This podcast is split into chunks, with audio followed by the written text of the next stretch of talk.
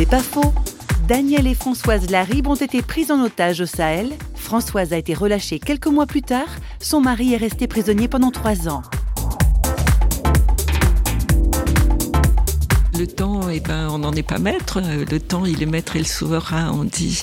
On se posait la question avec Daniel, hein, lorsque j'étais en détention avec lui, on se disait quel sens on va pouvoir donner à tout ça.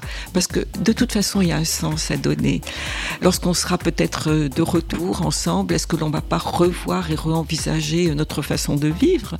Est-ce qu'on va pas remettre en question euh, certaines euh, façons d'être Voilà, hein, je pense que de toute façon, ce type d'épreuve, puis j'aime pas le mot épreuve, ce type de situation fait que vous posez des questions question existentielle et essentielle.